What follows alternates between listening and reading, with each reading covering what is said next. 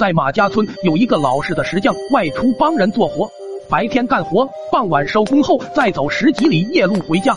由于活挺多，石匠就这样干了许多天。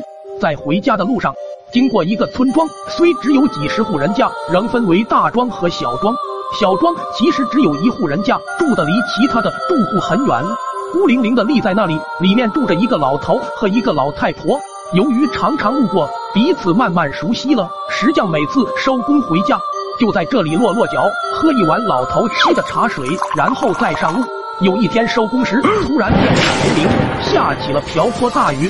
石匠本想等天好一点再走，但看看天，雨丝毫没有停的意思，又怕家里变念，只好硬着头皮上了路。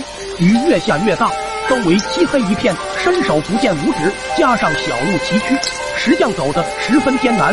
好不容易来到了小庄，看看窗户，隐隐约约有灯光。阴雨实在太大，石匠想进屋去躲一躲，等雨小一点后再走。门虚掩着，敲敲门，没有人应。石匠便推门进去，迎面看见老太婆坐在桌边，看见石匠进来也没有作声。老头脚冲外躺在床上，脸上盖着一张白纸。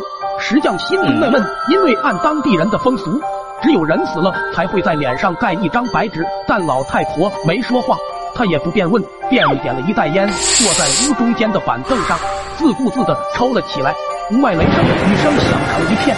屋内却出奇的安静，小黄油灯发出幽暗的光，老头脸上的白纸随着外面的雷声一动一动的，整个屋子里阴森森的。突然一声大雷，耀眼的闪电把屋子照得雪白。这时躺在床上的老头突然坐了起来，面对面的对着石匠，脸色灰黄，毫无表情，两眼直直的盯着他。石匠的第一个感觉就是坏了，老头肯定是死了。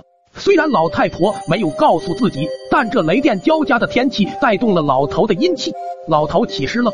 据说人刚死不久，若遇到坏天气，特别是雷电交加的天气，很容易起尸。这时的死尸介于人和死尸之间，能活动但不灵活，有感觉又没有感觉，且又抓人又咬人，特别吓人。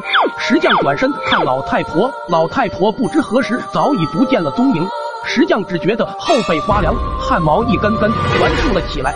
第一个念头就是快跑，还没等石匠转向屋门，老头早已一蹦蹦到了门口，挡在了石匠面前。